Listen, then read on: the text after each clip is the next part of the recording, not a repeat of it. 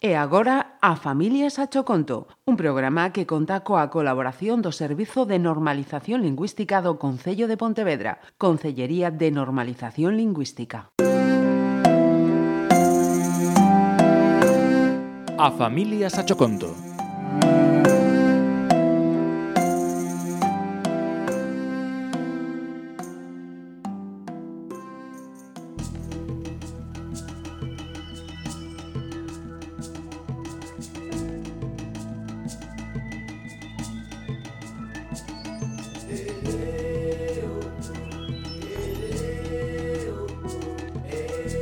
Eras unha vez unha xirafa dromedaria que habitaba na sabana africana. Esta curiosa xirafa vivía á marxe da súa manda, porque apenas se lle parecían nada. O seu lombo asemellábase máis ao dun camelo, ou a un dromedario, ou a un tobogán, e nin sequera gozaba do pescozo longo e rectilíneo do que gozaban o resto de xirafas daquela sabana. Ningún dos seus parentes xirafas podía ver nela, nin unha tía, nin unha irmá, nin sequera unha curma afastada.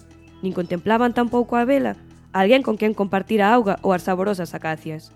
Recelosas, observaban moi ergueitas nas alturas aquel estrano animal, case amolado, que tanto se lles achegaba.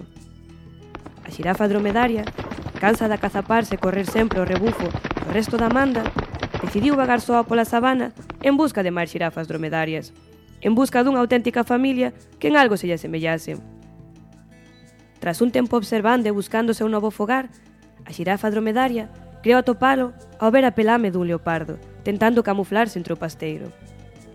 Acercouse a insensata xirafa cara ao fero animal, ata que os seus finos e longos bigotes puido case palpar.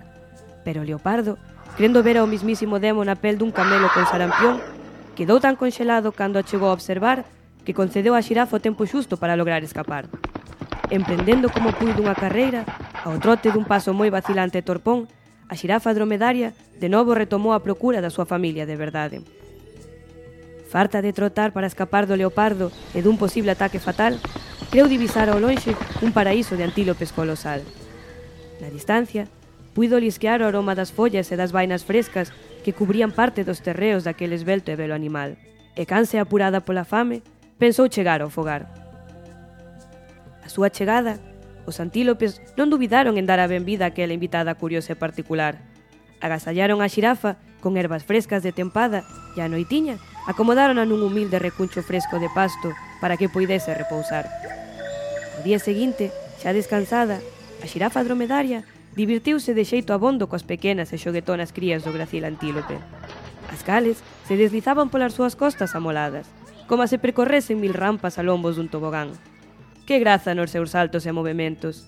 Que agarimo en cada un dos seus xestos. A xirafa dromedaria, por primeira vez, parecía formar parte dun grupo, dunha manda, e nunca máis se puxo en marcha en busca de familiares pola sabana. Que estrano resultaba vela no medio daquela tribo africana. Que familia tan disparatada formaban, e que felices os nenos xunto á súa nova amiga da alma.